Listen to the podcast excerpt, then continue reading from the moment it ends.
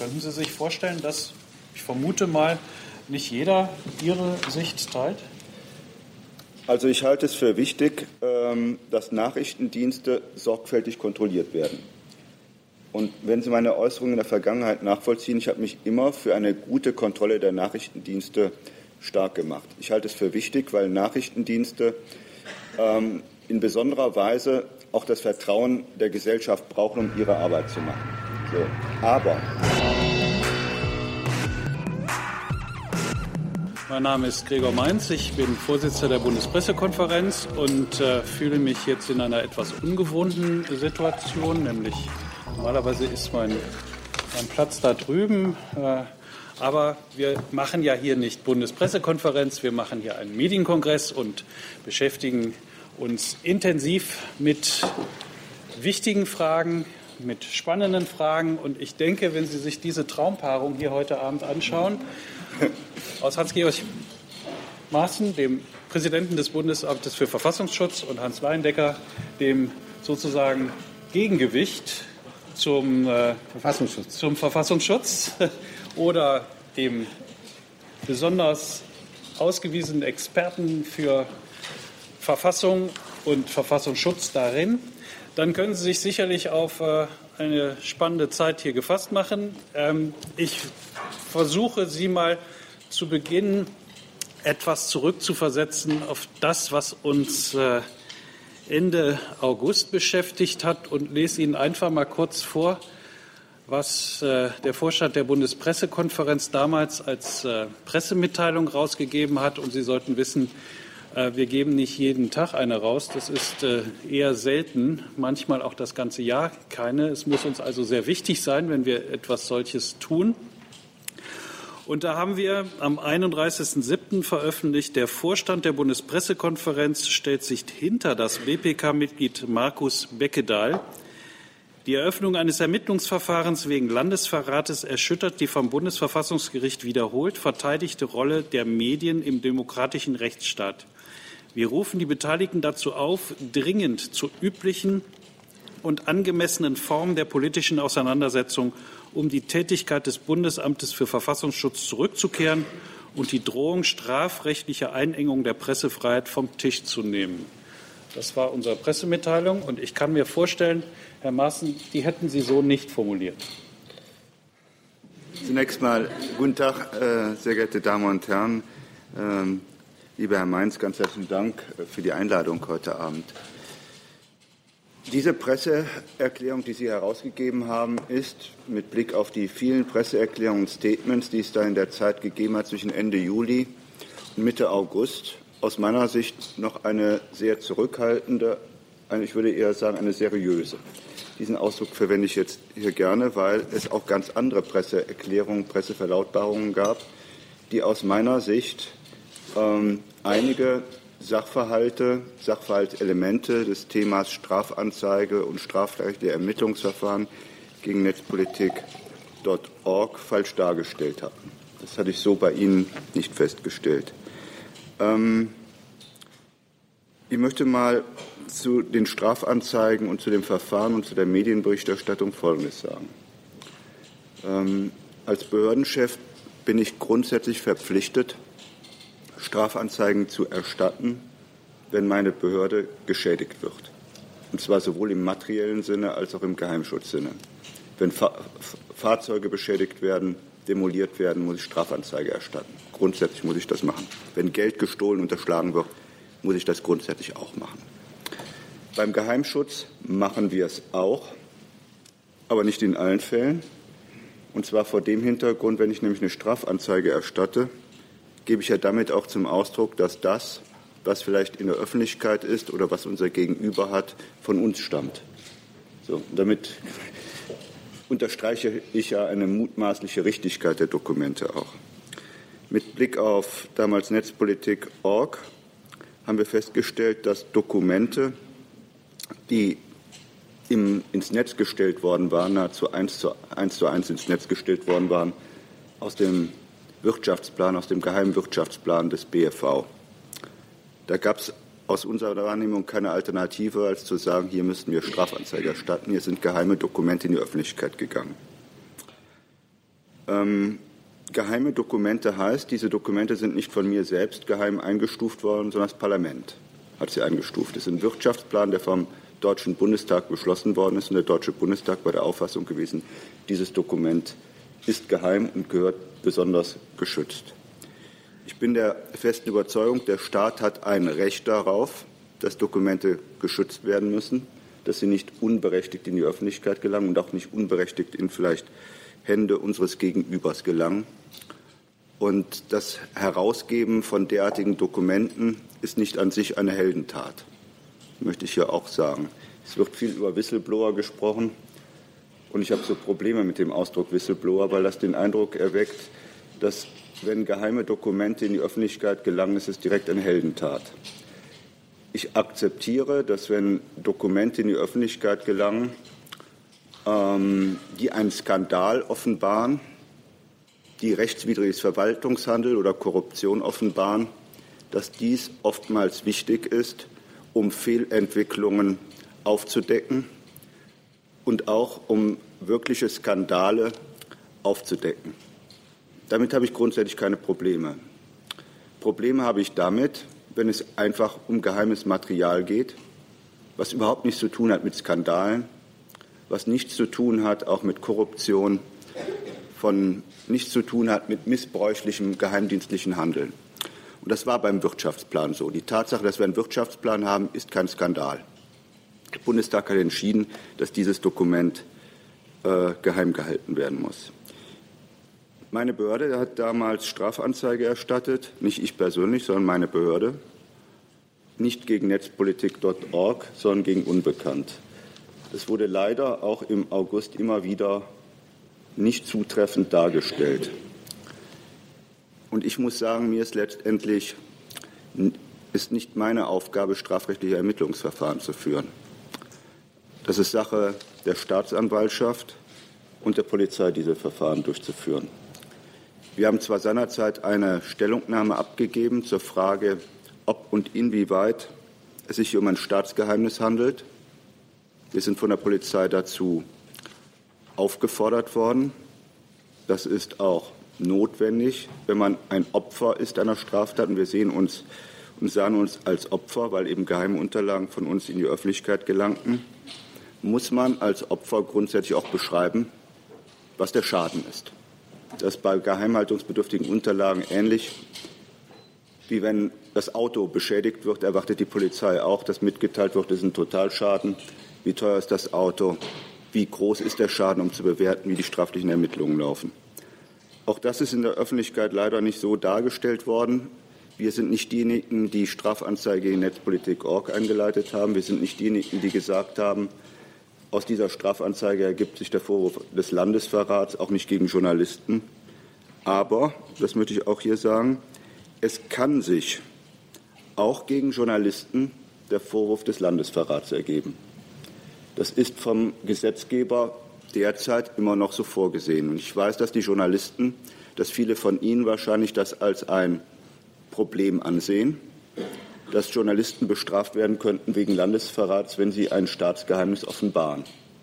Nur, das ist, hier muss ich juristisch argumentieren, das sieht der Gesetzgeber als Möglichkeit vor. Und wenn man eine andere Rechtslage haben will, es wird immer auf Amerika hingewiesen, dann müsste man unser Gesetz ändern. Oder das Bundesverfassungsgericht müsste entscheiden an irgendeinem Tag, dass dies mit unserer Verfassung, mit Artikel 5 oder was auch immer, nicht in Einklang steht. Ich muss sagen, ich hätte mir gewünscht, das ganze Verfahren wäre weitergelaufen. Wir hätten vielleicht eine derartige Entscheidung mal irgendwann des Bundesgerichtshofs oder Bundesverfassungsgerichts zur Frage von Artikel 5 und der Frage eines, des Landesverrats da wäre, glaube ich, in Deutschland vieles klarer. Oder der Gesetzgeber hätte einen Auftrag erhalten, hier eine gesetzliche Anpassung vorzunehmen. Und ich glaube, es wäre letztendlich klarer im Sinne ähm, des Strafrechts, aber auch klarer im Sinne des Presserechts. Damit möchte ich meine Eingangsbemerkung schließen, Herr Mainz. Viele Stichworte auf einmal. Entscheiden Sie selbst, welche Sie als erstes aufgreifen, Herr Leindecker. Ja, vielleicht ähm, die, was das alles nicht sein soll. Wir haben ja eben gelernt, dass es keine Strafanzeige gegen Herrn Beckedahl und keine gegen Herrn Meister gewesen sein soll. sondern eine Strafanzeige gegen Unbekannt. Es ist tatsächlich so, dass fett gedruckt steht, ich habe die Strafanzeige mitgebracht, ähm, Strafanzeige, Strafantrag gegen Unbekannt, Veröffentlichung von, von Vertrauensgremium. Im ersten Absatz wird dann der Internetblog Netzpolitik.org zitiert. Der Artikel im dritten Absatz wird immer wieder auf Netzpolitikstellung äh, Bezug genommen und dann steht da, der Blog Netzpolitik.org wird von einer Person namens Markus Beckedahl, Name falsch geschrieben, und äh, betrieben und der Artikel ist von einem Herrn namens André Meister verfasst. Nun haben wir die putzige Situation, dass wir zwar eine Strafanzeige gegen Unbekannt haben, aber aufgeführt werden die Personen, die, sie, die entweder den Artikel geschrieben haben oder das betreiben. Herr Maaßen hat eben gesagt, die Strafanzeige habe ich doch gar nicht gestellt, sondern ist nicht von mir als Person gestellt worden. Da will ich Ihnen vorlesen, wie das Ganze endet. Herr Präsident des BFV Dr. Maaßen erstattet Strafanzeige unter allen rechtlichen Gesichtspunkten, gezeichnet Willens. Mir kommt es jetzt nicht auf diese kleinen Ungenauigkeiten an. Mir kommt es ein bisschen auf das System an, was hier stattgefunden hat. Mein Eindruck ist, dass es ein martialisches Machtgehabe eines Dienstes war, der sich darüber geärgert hat, dass immer wieder als geheim eingestuft oder vertraulich eingestufte Unterlagen in die Öffentlichkeit gekommen sind und sich dann genau diese kleinen gepackt hat. Man hat sich keinen vom Spiegel geholt, keinen von der Süddeutschen, sondern man hat sich diese beiden Beckedahl falsch geschrieben und Meister geholt, um, man, um mal ein Exempel zu statuieren. Und ähm, es ist alles wahr. In der Anzeige steht nichts drin von Landesverrat, nichts von Staatsgeheimnissen. Aber wenn Sie den Weg dieser Strafanzeige stehen, sehen, dann werden Sie stutzig. Normalerweise werden Strafanzeigen, da geht es meist um Bruch des Dienstgeheimnisses. Das, völlig, das finde ich völlig respektabel, dass man den häufiger beklagt und dass man versucht herauszufinden, wie es dazu gekommen ist. Die werden gestellt bei der Staatsanwaltschaft Berlin, wenn es um Berliner Zusammenhänge geht, oder Staatsanwaltschaft Köln, wenn die Zentrale ähm, in Köln ist. Was macht man hier? Man geht hin zum Landeskriminalamt. Das Landeskriminalamt mit der Staatsschutzabteilung. Was macht die Staatsschutzabteilung? Sie schickt das an den Generalbundesanwalt. Nun bin ich Rheinländer. Und Sie können dem Rheinländer viel erzählen, wie die Welt so läuft. Aber wenn ich mit einer solchen Strafanzeige zum Landeskriminalamt gehe und der Staatsschutz schickt diese Strafanzeige an den Generalbundesanwalt, der seit 1962 kein Verfahren mehr gemacht hat, nämlich seit der Spiegel-Affäre mit einem solchen Hintergrund. Und dann macht gleichzeitig auf Anforderungen der Behörde Herr Müller vom Bundesamt für Verfassungsschutz eine Art Gutachten, wo er beklagt, dass es hier, dass hier Staatsgeheimnisse gebrochen worden sind. Man muss sich immer vor Augen führen, was geht es denn? Es geht um einen Wirtschaftsplan und es geht um Referate, die etwas tun, was von dem wir immer ausgegangen sind, nämlich dass man versucht, sozusagen digital stärker zu arbeiten. Es wäre eigentlich, fand ich immer, ein wirklicher Bruch des Staatsgeheimnisses, wenn man das nicht gemacht hätte. Wenn irgendwo ein gegnerischer Nachrichtendienst erfahren hätte, das machen sie nicht. Aber es ist hier wirklich mit viel, vielleicht ist Raffinesse ungerecht, vielleicht aber auch nicht. Es ist jedenfalls etwas aufgebaut worden, was dann in Karlsruhe, das fand ich auch beachtlich, in Karlsruhe haben wir ja Vorgänge. Können Sie sich ja mal fragen, wie ist das eigentlich in diesem Lande mit der NSE? Wer ist eigentlich für den Schutz der Regierung mit zuständig, dass hier nicht 145 Regierungsstellen abgehört werden? Und was macht Karlsruhe in diesem Zusammenhang? Das sind ja alles gute Fragen, die einem einfallen können, aber Karlsruhe sagt, das muss man sich jetzt genau ansehen. Die kommen nicht zu dem Ergebnis, dass sie Selbstexpertise haben, sondern man äh, nimmt dann noch einen externen Gutachter und so nimmt das seinen Lauf. Und dies alles ist aus meiner Sicht wirklich der Versuch, etwas, was sich da entwickelt hat mit Netzpolitik.org, das sind ja fleißige Jungs. Wenn Sie nicht im Untersuchungsausschuss sind, äh, NSU, lesen Sie was äh, im NSE-Untersuchungsausschuss, lesen Sie, was Sie machen. So. Und den und die einzuschüchtern und nichts anderem diente das. Es gab keinen anderen Hintergrund und das hat doch nichts damit zu tun, dass man sich so furchtbar geärgert hat, sondern es ging schlicht darum, hier irgendjemand mal vorzuführen und dieses ist glücklicherweise, muss man sagen, schiefgegangen. Am Ende hat ja der Generalbundesanwalt, wie immer er zu dieser guten Einsicht gekommen ist, gesagt, hier geht es ja gar nicht um Staatsgeheimnisse. Man versteht nicht, wie die Irrungen und Wirrungen alle vorher gewesen sind. Das war jedenfalls das Ergebnis nach den Gesprächen mit dem Bundesjustizministerium. Und jetzt sind wir da. Also ich glaube nicht, dass wir es mit einem Sachverhalt haben, der sich so einfach aus der Routine und aus der, wie auch finde, verständlichen Verärgerung der Sachverhalte, denen man einen Stempel gegeben hat, wobei ich beim Stempel, der Stempel ist auch ein Machtinstrument.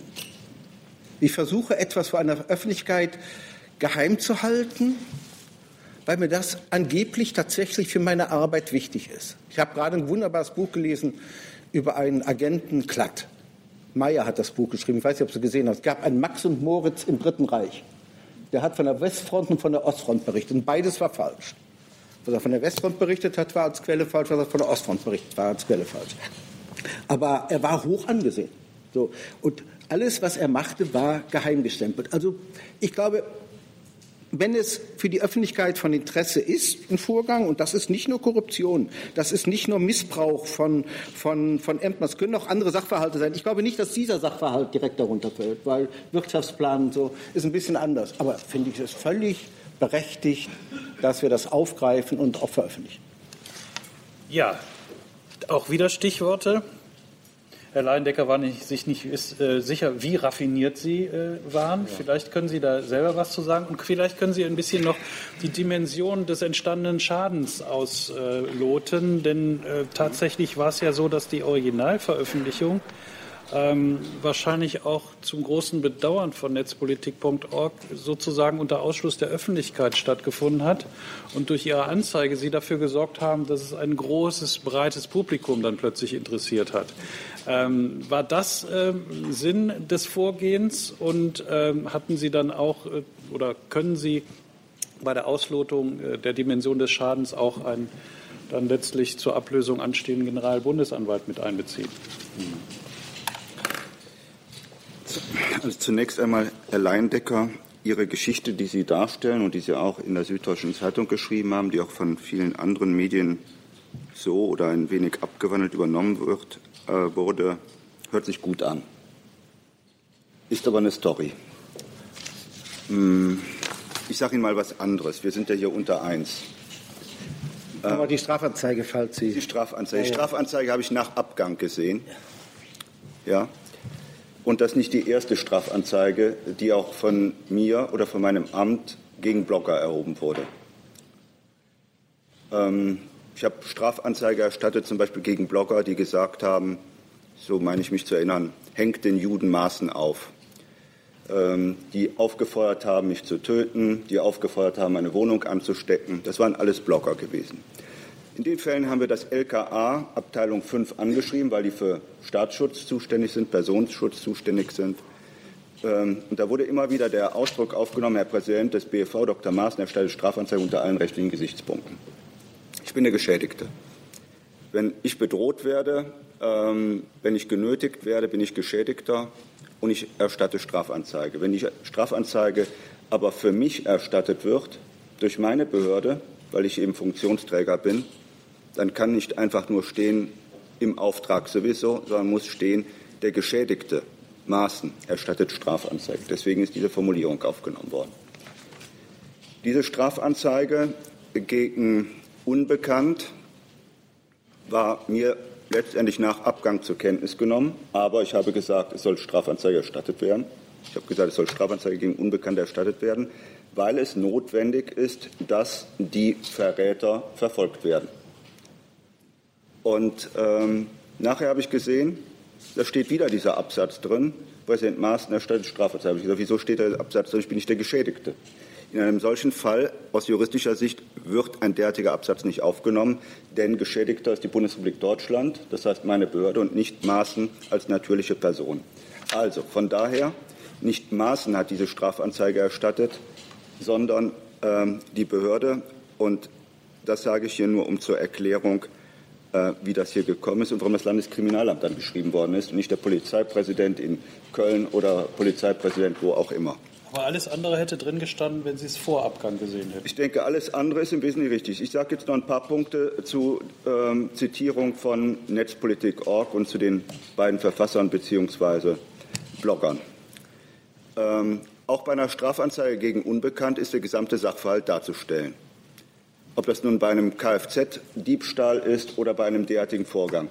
Und dazu gehören auch Personen, wie die beiden Blogger, die als Zeugen in Betracht kommen für einen derartigen Fall auch. Auch wenn es Journalisten sind oder sein könnten. Mir war nicht klar gewesen, ob es nun Journalisten ist. Vielen anderen ist es auch nicht klar, ob derartige Blogger Journalisten sind. Aber sie kommen als Zeugen in Betracht und im Rahmen eines strafrechtlichen Verfahrens muss die Staatsanwaltschaft aus meiner Sicht jedenfalls auch prüfen, ob diese Personen zeugenschaftlich vernommen werden können. Natürlich können Zeugen auch Beschuldigte werden, aber es ist ein anderes Thema. Und das hat schließlich und endlich die Staatsanwaltschaft auch zu beurteilen.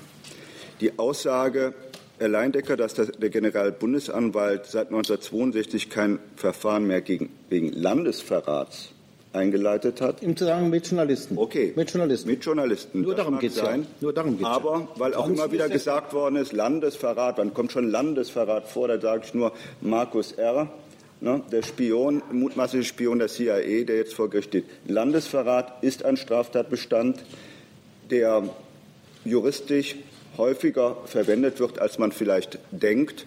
Und das Thema Staatsgeheimnis, was ist Staatsgeheimnis, ist im Grunde genommen auch ausjudiziert. Dazu gibt es viel an Rechtsprechung.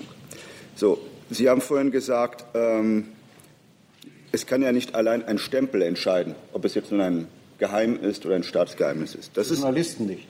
Nein, also Journalisten stehen auch nicht über dem Recht, muss ich Ihnen mal sagen, sondern stehen wie wir alle unter dem Recht. Und die Frage, ob es ein Staatsgeheimnis ist, entscheide nicht ich und entscheidet nicht ein Mitarbeiter bei mir, sondern entscheidet im Zweifel das Gericht. Das entscheidet das Gericht. Das Gericht judiziert, ist es ein Staatsgeheimnis oder kein Staatsgeheimnis. Ich kann ein Votum abgeben oder meine Mitarbeiter können sagen, also der Schaden ist so groß, äh, wir sind eben der Auffassung, weil der Schaden so groß ist, ist es ein Staatsgeheimnis. Da wird die Staatsanwaltschaft vielleicht sagen, okay, wir teilen die Auffassung, wird vielleicht in anderen Fällen sagen, wir teilen diese Auffassung nicht. Aber letztendlich entscheidet der Strafrichter in Deutschland, ob es ein äh, Staatsgeheimnis ist oder nicht, sodass der Stempel dafür nicht entscheidend ist. Der Stempel ist dafür entscheidend, wie die Sache zu schützen ist, bei uns in der Behörde oder in anderen Einrichtungen, die das Dokument bekommen. Ob es in den Panzerschrank gehört, wie auch immer. Und ob der Mitarbeiter sich möglicherweise eines Dienstvergehens dann auch strafbar macht. Dafür ist das von großer Relevanz. Aber auch da würde letztendlich auch immer wieder ein Gericht entscheiden, wenn es auf eine gerichtliche Auseinandersetzung hin zulaufen würde. Was den Schaden angeht, ähm, ist der Schaden auch aus unserer Sicht schon dadurch entstanden, dass das Geheimnis offenbart worden ist. Sie müssen davon ausgehen, ausländische Dienste schauen sich das Netz in Deutschland sehr sorgfältig an. Ich denke, schon im März, April war ausländischen Diensten klar, wo der Wirtschaftsplan des BEV zu finden war. So, es ist nicht nur von Interesse für ausländische Dienste, was wir für Mittel bekommen und wofür die Mittel eingesetzt werden, sondern es ist natürlich auch Interesse, von Interesse zu erfahren, was wir nicht an Mitteln bekommen und wie wenig Mittel wir vielleicht haben und was wir tun und in welchen Bereichen wir Schwerpunkte einsetzen, ob das nun Spionageabwehr ist oder technische Aufklärung, sodass da auch Rückschlüsse darauf gezogen werden können, was unsere Kompetenzen sind ob wir bestimmte technische Kommunikationsmittel überhaupt aufklären können. Und wenn wir es nicht aufklären können, ist es fürs Gegenüber gut. Können Sie sagen, genau dieses Instrument, dieses Übertragungsprotokoll vielleicht im Netz verwenden wir, um dann gesichert kommunizieren zu können. Aus unserer Sicht ist das ein ganz erheblicher Schaden, der durch, dadurch entstanden ist. Das haben wir gegenüber der Staatsanwaltschaft, der Polizei und Staatsanwaltschaft mitgeteilt. Ob das ein Schaden ist, der alles in allem mit Blick eben auch auf die auswärtige Belange dazu führt, dass man sagt, hier liegt ein Staatsgeheimnis vor. Wie gesagt, müssen letztendlich schlussendlich andere beurteilen. Herr Reindecker, wie gehen Sie denn damit um, wenn Herr Maaßen jetzt mal, wie Sie es auch sagten, Exempel statuieren wollte? Können Sie das nachvollziehen, dass die Behörden ein Interesse daran haben, herauszufinden, wo die undichten Stellen sind und wie die Kommunikation läuft zwischen denen, die im Besitz solcher Informationen sind und denen, die sie dann veröffentlichen? Das ist ja in sämtlichen Gesellschaftsbereichen, mit denen wir uns beschäftigen, so. Wenn Sie Unternehmen haben und versuchen in diesen Tagen an Unterlagen von VW zu kommen, um zu rekonstruieren, wie das damals auf der Abteilungsleiterebene war, dann findet VW das auch nicht toll, dass wir Unterlagen haben, aus denen man ersehen kann, wie die Abläufe gewesen sind. Das ist eigentlich in allen Bereichen so. Wenn Sie den Siemens-Fall sehen, 2006, dieses riesige, größte Korruptionsstrafverfahren, das wir bislang in der Republik hatten, da fand die Staatsanwaltschaft nicht toll, was wir an Unterlagen hatten. Da gab es von der Staatsanwaltschaft mal einen Hinweis, wenn ihr jetzt in diesen Bereich reingeht, ist das Strafvereitlung. Dann sind wir nicht reingegangen in den Bereich. Da gibt es ja Absprachen. Also ich glaube, jeder, der ein Geschäftsgeheimnis hat, der ein Dienstgeheimnis hat, hat ein Interesse, dieses Geschäftsgeheimnis, dieses Dienstgeheimnis zu schützen. Das können gute Gründe sein, es sind häufig schlechte. Weil jemand was zu verbergen hat, weil irgendeine Sauerei nicht rauskommen soll. Das ist sozusagen meine Lebenserfahrung, dass es nicht die besten Gründe sind, warum es all diese Geheimnisse gibt, sondern dass es, dass es oft äh, die schlechten sind. Aber für einen Journalisten ist das eine Abwägungsfrage. Für mich ist das eine Abwägungsfrage. Ich akzeptiere, dass alles das, was auf Quellen hinausläuft, jede Behörde, jeder Journalist hoffentlich macht Quellenschutz. Und da, wo eine Quelle gefährdet werden kann durch eine Form der Berichterstattung, darf das nicht sein. Aber ich lasse mir nicht vorschreiben durch vertraulich, amtlich geheim, was man bringen darf und was nicht, sondern ich muss es selbst abwägen auf eigenes Risiko hin. Auf eigenes Risiko hin, dass irgendjemand sagt, nun ist das ja seit dem Cicero-Urteil auch ein bisschen anders in dieser Republik. Vorher haben sich da noch Staatsanwaltschaften, die von Behörden in Stellung, von anderen Behörden in Stellung gebracht wurden, äh, umgetan. Das Cicero-Urteil hat da viel weggenommen von dem, was hier ähm, in dieser Republik notwendig ist. Ich sage also, es gibt Staatsgeheimnisse, die muss man respektieren. Es gibt auch dienstliche Geheimnisse, die muss man respektieren, insbesondere dann, wenn Leib und Leben von Personen gefährdet ist. Aber das ist ein Spruch, wir haben ja über die Landesverratgeschichte 62 Spiegel, die ja viele Abfolgen hatte. Wenn Sie da mal die Literatur lesen, ist man sich eigentlich einig in einem wesentlichen Punkt. Die Behauptung damals in der Spiegelgeschichte war ja, dies alles würde dann dem gegnerischen Nachrichtendienst ganz enorm helfen, den, den Russen. Der Spiegel hatte so eine Geschichte zusammengeschustert aus allem, was man so hatte. Verlex, das war ja nun keine große Neuerung, sondern man hat so, aber daraus wurde dann der Vorwurf konstruiert, ein gegnerischer Nachrichtendienst äh, wird den Artikel grundsätzlich ernst nehmen, große Gefahr, Landesverrat. Und dann hat 65 irgendein kluger Kopf geschrieben in dieser Auseinandersetzung, soweit die Öffentlichkeit das Recht hat, informiert zu werden, gilt das nicht.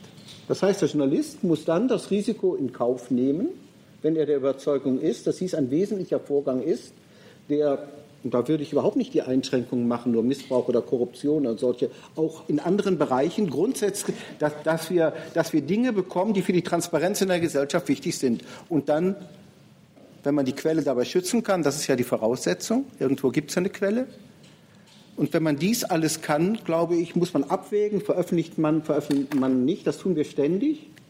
Also man, man, man staunt ja, was sozusagen in diesem Lande alles, alles v, VS oder, oder, oder geheim ist, wenn Sie, als, als ich junger Journalist war, lange, lange her, äh, und den ersten Untersuchungsausschuss herbeigeschrieben hatte. Und die meisten Untersuchungsausschüsse beschäftigen sich ja interessanterweise mit Geheimdiensten, dem, was die getan haben. Aber den ersten herbeigeschrieben hatte, fand ich plötzlich, dass der Artikel, den ich selbst geschrieben hatte, der hat einen Stempel. Das hängt ein bisschen damit zusammen, dass in den Behörden dann ganze Vorgänge dann weggestempelt werden. Der Artikel war dabei. Und da fiel mir erstmals auf, wie schizophren das ist. Oder das weiße Blätter Stempel tragen. Das gibt es nicht mal beim jüngsten Gericht. Also, das fiel mir, das, das fiel mir auf. Und von daher ist mein Respekt gegenüber Personen groß, gegen Personen, die zu schützen sind. Aber wenn mir irgendjemand erklärt, meine Arbeit ist jetzt nicht mehr machbar. Meine, das ist ja das Wesen. Ja, deshalb tue ich mir auch oft mit Nachrichtendiensten ein bisschen schwer. Ich habe einen Schwiegersohn, der ist Chirurg. Wenn der einem das falsche Bein abnimmt, hat er Riesenprobleme. Ja. Beide, sehr gut. Wenn, aber, wenn, du, wenn du aber jetzt sind, oh, sind Sie Rheinländer. Aber, aber, aber wenn Sie, wenn sozusagen Nachrichtendienst zwei Beine abgenommen hat, jemand, kann er immer noch sagen, der kann laufen, weil er kann sich ein Stückchen verstecken hinter dem, was in diesem Lande als Geheimnis gilt. Und es geht immer, Sie erleben das bei ganz vielen Geschichten, dass man sagt, ihr, ihr könnt das ja nicht durchblicken, weil ihr das alles gar nicht kennt. Also diese ganze Geheimnis, dieses Geheimnismonstrum, das da immer wieder, wieder, wieder entsteht, vor dem habe ich vielleicht zu wenig Respekt, aber wenig Respekt. Herr Massen, kann eine Demokratie gut leben, wenn Geheimnis so lange von den Medien zu akzeptieren ist, solange ein Gericht nicht in letzter Instanz darüber entschieden hat, dass es möglicherweise nicht hätte geheim gestempelt gewesen sein soll? Ich will mal so antworten. Manchmal wird so der Eindruck erweckt, ähm, nicht heute, aber wenn ich so manche Zeitungen lese, als ob die Geheimdienste in Deutschland in Nordkorea wären. Ihr Ziel wäre, die eigene Bevölkerung auszuspitzeln und eigentlich müssten die Journalisten aufdecken, was für Machenschaften dahinter stecken. Herr Leindecker, Sie haben vorhin einen Zusammenhang hergestellt mit Volkswagen und den Vorfällen bei Volkswagen.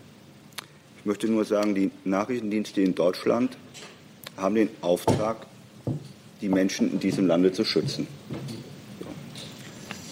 Es arbeiten in den Nachrichtendiensten, ob BND, BFV oder in den anderen Nachrichtendiensten, Beamte.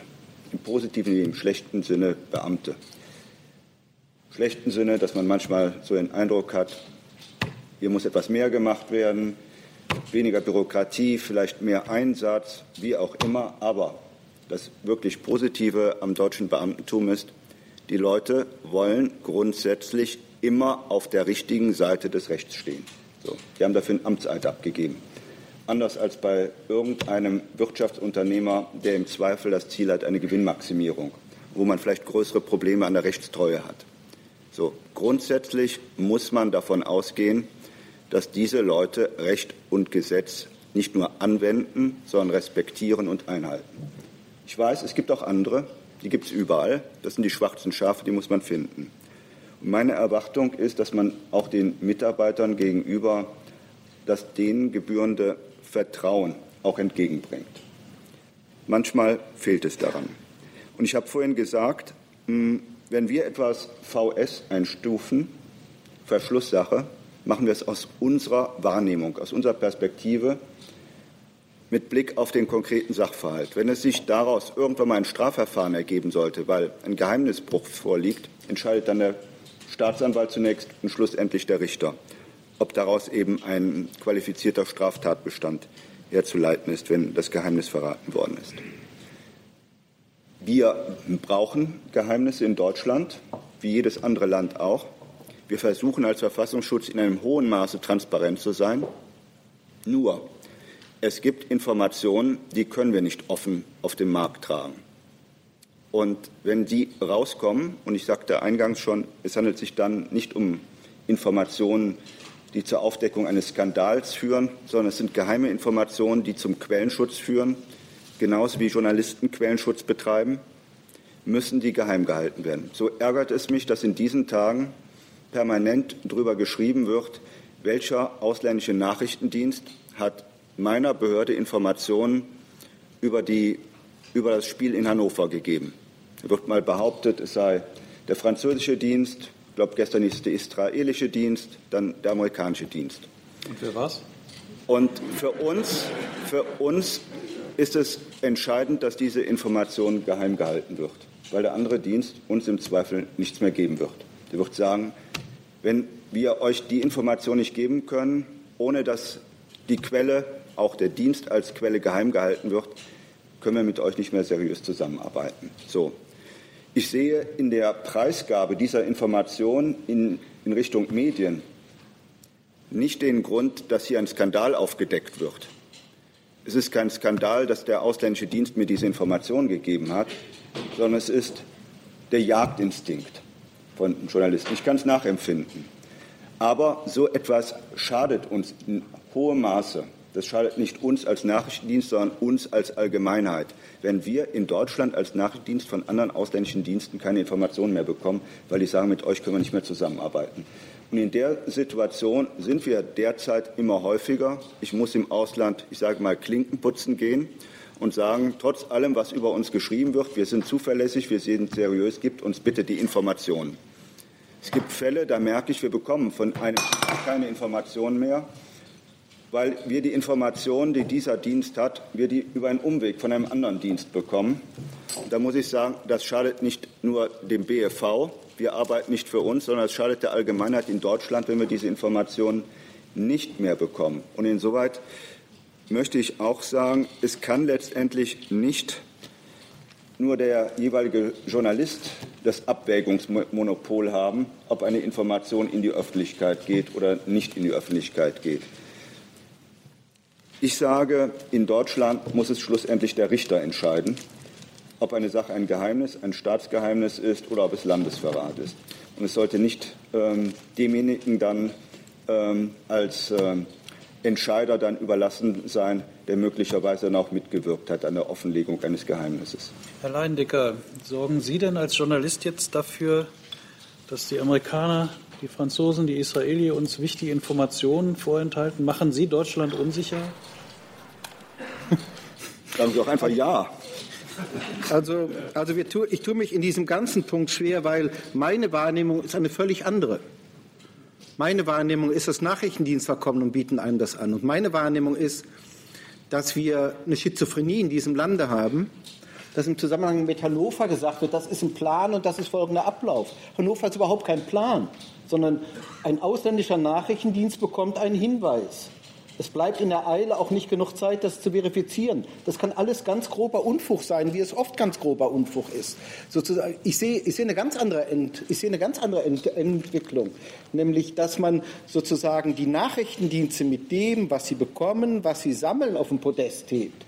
Hier haben wir nicht einen Plan, sondern hier, hier haben wir eine Behauptung von irgendjemand, die und, ich bin mir sicher, dass Sie, dass Sie die Quelle nicht kennen, die der ausländische Nachrichtendienst hatte. Ob das Popanz ist, ob das irgendein Wichtigtor ist oder ob das eine ernsthafte Information ist. Das ist mehr meine Schwierigkeit. Meine Schwierigkeit ist nicht, solche Unfugsmeldungen zu bekommen.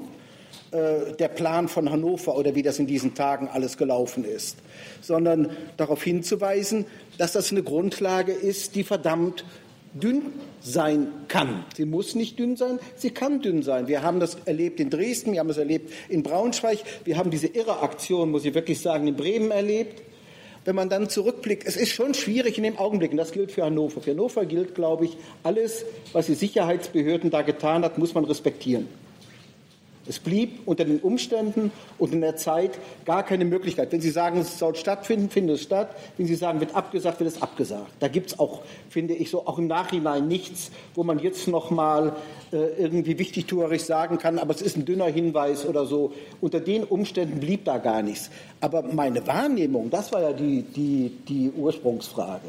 Und, und da habe ich nur eine ganz andere als Sie. Meine Wahrnehmung ist, dass es eine Menge Nachrichtendienste gibt, die ein hohes Interesse daran haben, Medien irgendwas zu stecken. Und das wird dann gerade mit dem Umschlag dann auch äh, verkauft, dass da was ganz Wichtiges, dass da was bedroht. Wo kommen denn diese Bedrohungsszenarien her? Sie werden ja nicht erfunden, sondern sie werden transportiert.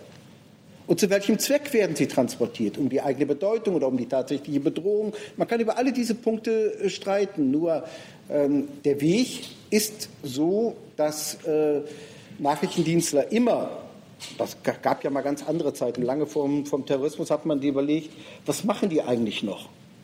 soll es die eigentlich noch geben? Es gab ja mal so, so, eine, so, eine, so, eine, so eine große Zeit, wo sowohl KGB, CIA und alle sehr ratlos waren und sagten, da hat man dann mit Geldwäsche und anderen Sachen begonnen, weil man nichts mehr zu tun hat. Der Kalte Krieg angeblich vorbei und so.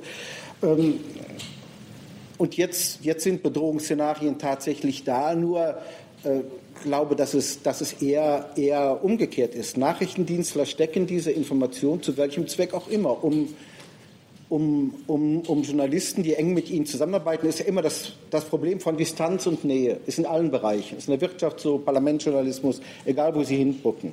Aber ist in diesem Bereich natürlich extrem.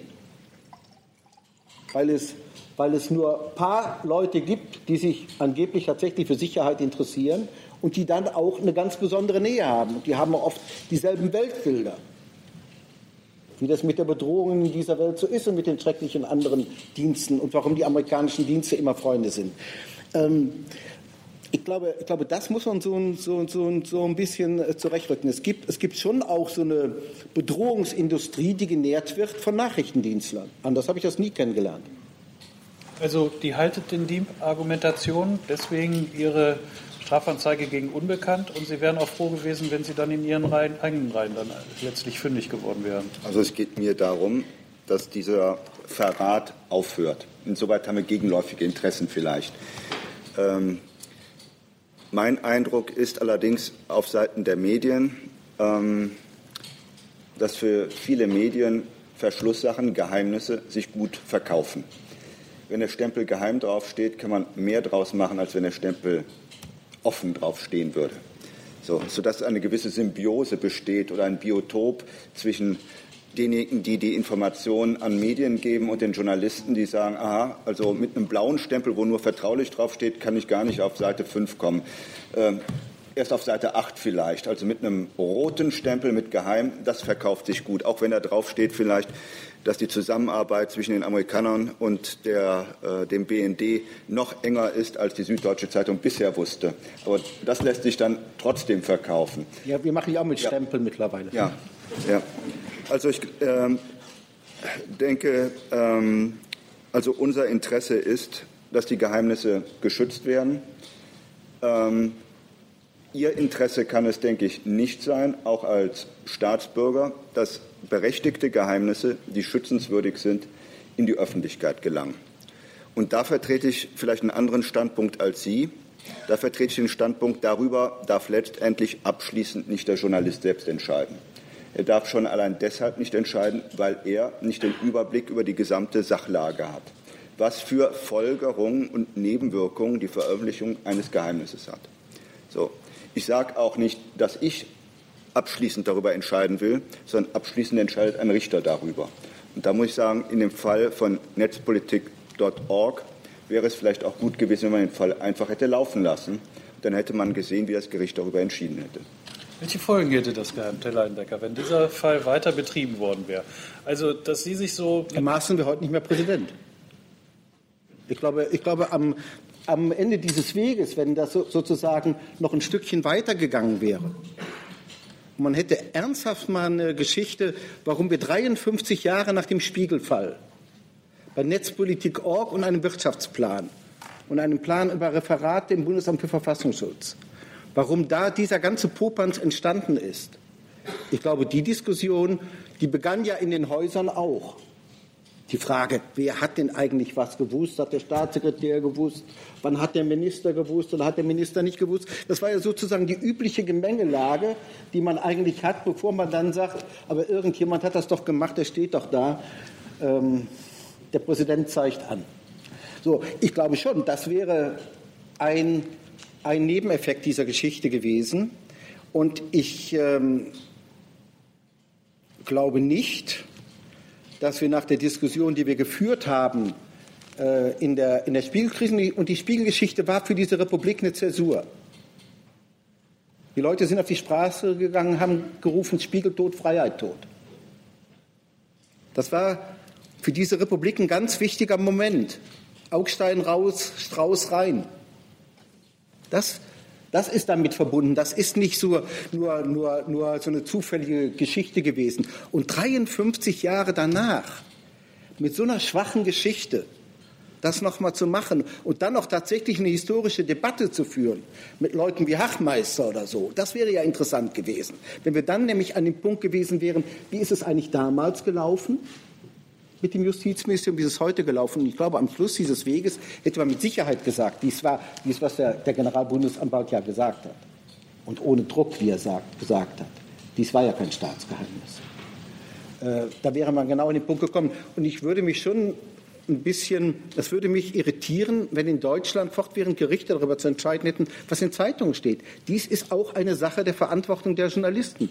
Und die gibt es tatsächlich. Ich habe ja versucht, auch, auch zu sagen, welche Bereiche es gibt, in die man nicht rein kann. Aber ich möchte nicht, dass sich fortwährend Gerichte mit unserer Berichterstattung, hätten sie nämlich viel zu tun, äh, beschäftigen müssen.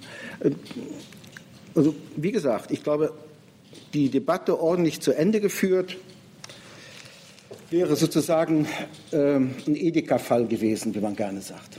Ende der Karriere. Aber können Sie kurz noch mal nachforschen, wie das, wenn der Fall weitergelaufen wäre, was das mit dem Klima in Deutschland gemacht hat?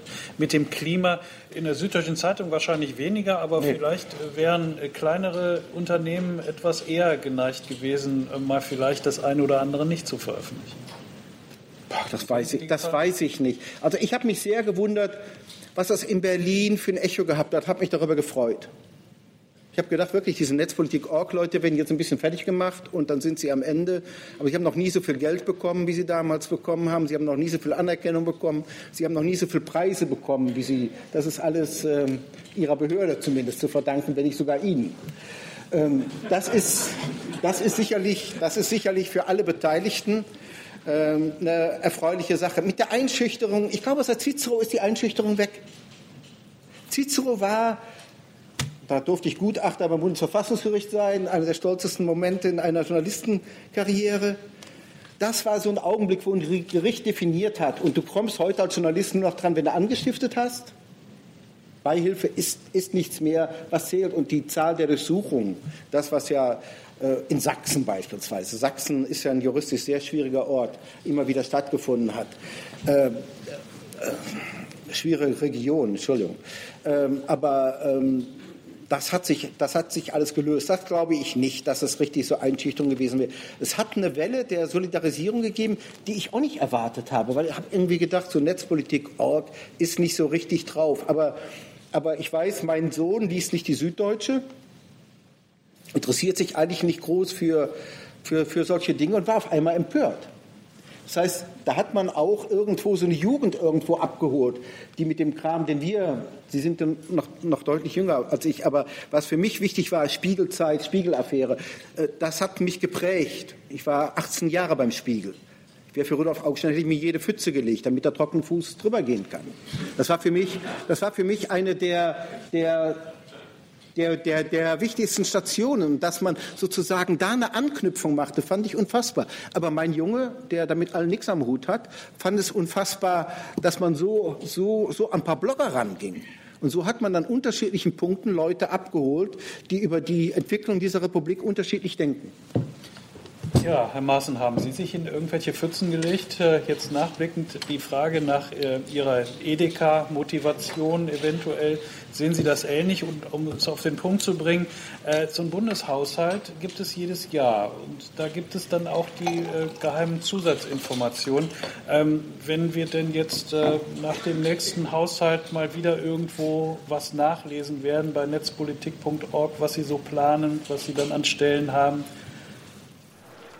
Nehmen Sie das Ding wieder? Also zur letzten Frage. Kommt drauf an. Ja, also wir werden das natürlich wieder prüfen. Aber ähm, vorhin ist mehrfach der Ausdruck Einschüchterung verwendet worden. Ich habe den Eindruck, dass die ganze Kampagne, Medienkampagne, so habe ich es im August äh, äh, verstanden, auch zur Einschüchterung meiner Person führen sollte. Ähm, Teilweise habe ich ähm, Schmähkritik erfahren, auch in der Süddeutschen Zeitung, von Personen, die mich bis dahin gar nicht kannten, Herr Leindecker, ähm, wo ich sagen muss, da bin ich persönlich betroffen gewesen. Ich fand es in einen falschen Zusammenhang gestellt. Ich hatte nicht gegen Netzpolitik.org Strafanzeige erstattet. Ich hatte gegen Unbekannt Strafanzeige erstattet. Und ich muss sagen, was Sie geschrieben haben und was Sie auch vorhin gesagt haben, ist eine schöne Geschichte, Herr Leindecker. Und ich finde es nicht korrekt, dass Sie die Tatsachen, die tatsächlich vorhanden sind, in einer Weise miteinander verbunden haben, die überhaupt gar nichts mit der Realität zu tun hatten. Ich habe weder gegen diese Person Strafanzeige erstattet, ich habe weder in Person Strafanzeige erstattet, noch habe ich Einfluss genommen auf ein strafrechtliches Ermittlungsverfahren gegen diese beiden Blogger. Und davon unabhängig, um das nochmal zu sagen, auch diese beiden Blogger stehen nicht über dem Gesetz. Und wenn man Strafanzeige erstattet gegen Personen und findet sich dann an einem öffentlichen Pranger wieder, dann kann man das als Einschüchterung verstehen. Und das ist für mich eine Umkehrung der Werte. Nicht derjenige, der geschädigt ist, dem wird Unterstützung zuteil, sondern im Grunde genommen diejenigen, die verraten, die müssen sich im Grunde genommen ins Fäustchen lachen. Und jetzt meine ich hier nicht Netzpolitik.org, sondern diejenigen, die die Informationen rausgegeben haben. Ich habe in keiner Zeitung feststellen können, dass das als Skandal wahrgenommen wurde, dass Personen aus Behörden, öffentlichen Einrichtungen oder wo auch immer, die Zugriff auf diese Dokumente hatten, diese Dokumente rausgegeben haben. Es ist nicht als Skandal wahrgenommen worden, dass geheimhaltungsbedürftige Unterlagen rausgegeben wurden. Und das empfinde ich auch als Skandal. Aber wenn Sie als Staatsbürger sich fragen, wie Sie die Mitteilung im Jahre 2013 aus dem Mund der Bundeskanzlerin empfunden haben, abhören unter Freunden, das geht gar nicht und haben jetzt am Ende dieser Berichterstattung über die Abhörpraxisen doch möglicherweise ein anderes Bild gewonnen. Würden Sie sich als Staatsbürger nicht das ganze Bild auch wünschen? Jetzt stellen Sie einen Zusammenhang, wenn ich so richtig verstehe, wollen Sie einen Zusammenhang herstellen zwischen unserem Wirtschaftsplan und der Aussage der Kanzlerin. Ist das richtig? Verstehe ich Nein, wir, Nein, ich wollte es ein bisschen etwas auf die Frage heben, dass Sie sagen, Geheimnis muss auf jeden Fall geheim bleiben. Und das wollte ich ein bisschen austesten, ob Sie nicht auch als Staatsbürger ein Interesse daran haben, dass Sie eine, eine Gesamtdarstellung bekommen. Ja, also ich glaube, viele Leute haben natürlich ein Interesse daran zu wissen, was meine Behörde im Detail tut. Klar, viele sind neugierig. Und viele empfinden, das, was ich als Transparenz sage und was wir tun, ist nicht ausreichend, sondern wir müssen alle Details auf den Tisch legen. Das können wir nicht. Das dürfen wir auch nicht. Und das Parlament hat auch beschlossen, was den Wirtschaftsplan zum Beispiel angeht, dass dies geheimhaltungsbedürftig ist. Und ich glaube, das muss auch jeder im Staat akzeptieren. Wenn das Parlament es beschließt, als Gesetz, als Haushaltsgesetz, kann man nicht einfach so tun, also mein Interesse geht in eine andere Richtung, ich will es sehen, ich bin neugierig, raus damit. Das geht einfach so nicht. Und ich meine, das ist jetzt nicht Ihr Fall, NSA-Selektoren zu untersuchen daraufhin, äh, ob dann tatsächlich die, der Vorsatz oder die Feststellung noch gilt, dass das Abhören unter Freunden nicht geht. Aber äh, könnten Sie sich vorstellen, dass, ich vermute mal, nicht jeder Ihre Sicht teilt? Also ich halte es für wichtig, ähm, dass Nachrichtendienste sorgfältig kontrolliert werden. Und wenn Sie meine Äußerungen in der Vergangenheit nachvollziehen, ich habe mich immer für eine gute Kontrolle der Nachrichtendienste stark gemacht. Ich halte es für wichtig, weil Nachrichtendienste ähm, in besonderer Weise auch das Vertrauen der Gesellschaft brauchen, um ihre Arbeit zu machen. So. Aber die Kontrolle der Nachrichtendienste ist in diesem Staat besonderen Einrichtungen anvertraut, dem Parlamentarischen Kontrollgremium, dem Vertrauensgremium des Haushaltsausschusses des Deutschen Bundestages, besonderen Einrichtungen des Bundesrechnungshofs, der G10-Kommission des Deutschen Bundestages für die Telekommunikationsüberwachung. Mit guten Gründen ist es diesen geheimen Einrichtungen übertragen, die allerdings allesamt auch wieder Berichte machen an das Plenum, die allerdings dann nicht detailreich sind. So, vor dem Hintergrund muss ich sagen, kann ich es nicht akzeptieren, dass man sagt, okay, es gibt diese Gremien, aber wir wollen trotzdem alles wissen. Wir als Journalisten und wir als Bevölkerung wollen alles wissen. Das kann ich nicht akzeptieren, weil die Konstruktion so ist, wir müssen geheim arbeiten und unsere Kontrolle findet auch durch diese Einrichtungen statt. Funktioniert wir, die parlamentarische Kontrolle, Herr Leinde? Die haben ja das, das Faszinosum, dass die die für die Kontrolle zuständig sind, sagen, sie funktioniert nicht. Weil wir werden falsch informiert, wir werden unzureichend informiert, wir werden spät informiert, wir werden in der Regel erst informiert, wenn was in der Zeitung stand oder wenn was in der Zeitung stehen soll. Das ist die Praxis. Und ich glaube, dass sich da die Nachrichtendienste und die es gut mit ihnen meinen in dieser Republik einen Tort angetan haben, dass sie so unvollständig, mangelhaft die für die Kontrolle zuständigen Gremien unterrichtet haben. Wenn jemand wie Oppermann, der nun wirklich immer in Treue stand, jetzt sagt, ich fühle mich falsch informiert, ich fühle mich schlecht informiert, ich fühle mich womöglich sogar reingelegt. Und da gibt es ja eine Fülle von Sachen. Da können wir von Iconal anfangen, von Spezialdingen bis hin zu. Da können Sie nicht sagen, gehen wir alle mal wieder hinter den Schirm. Wir haben wir haben da eine, eine, eine Kontrolle aufgebaut und, und, und das ist, was zählt. Wenn die Kontrolleure selbst, wir werden ja jetzt auch ein neues Gesetz bekommen, wir werden auch jetzt eine andere Einrichtung bekommen, dass es tatsächlich Leute gibt, die nach vorne gehen und sich das anschauen, was in den Behörden läuft. Wenn Sie 13 Parlamentarier haben, die bei, neben all ihrer Arbeit dafür zuständig sind, die unvollständig unterrichtet werden, wo soll dann irgendeine Form der Kontrolle herkommen? Wo soll dann irgendeine Form der Transparenz herkommen, wenn die Transparenz nicht mit den unzulänglichen Mitteln von Medien versucht wird. Dann haben wir gar nichts mehr. Sozusagen, dann haben wir hier ein freies Feld für Dienste, die tun und machen können, was sie wollen, manchmal Gutes, manchmal nicht so Gutes.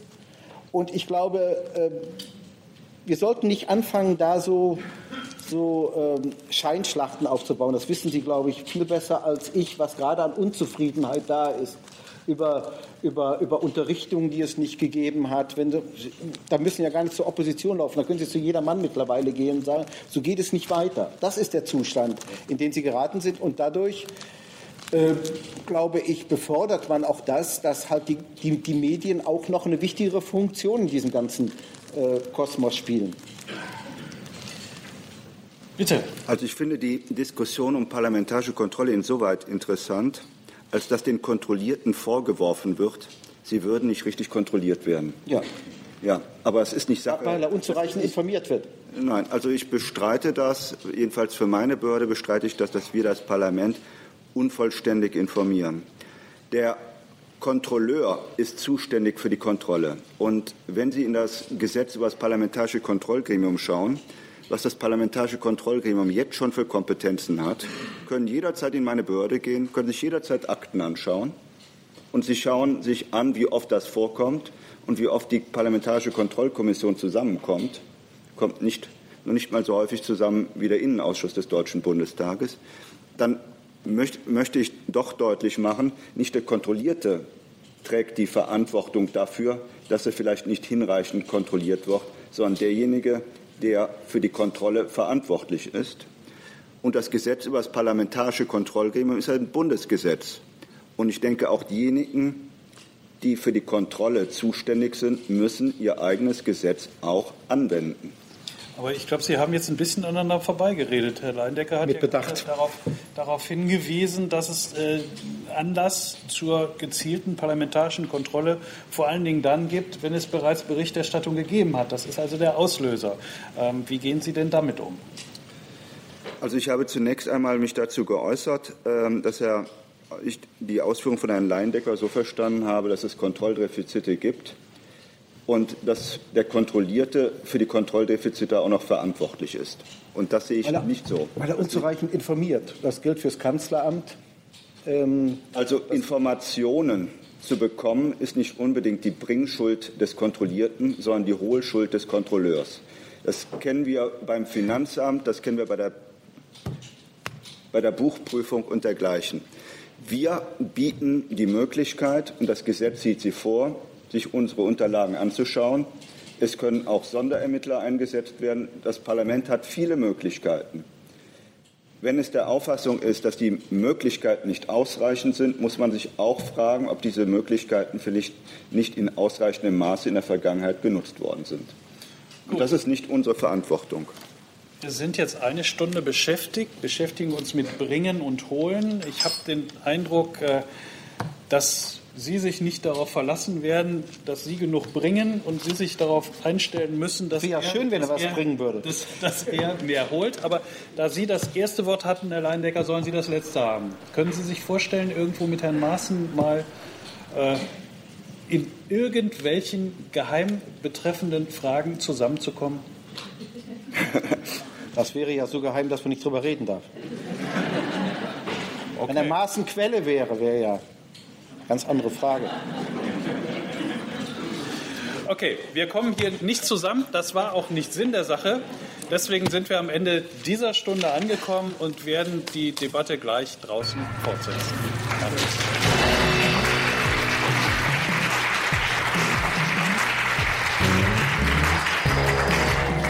wichtige Dokument der Zeitgeschichte, wo Herr Maaßen, Herr Präsident Maaßen, der Stadt anfasst.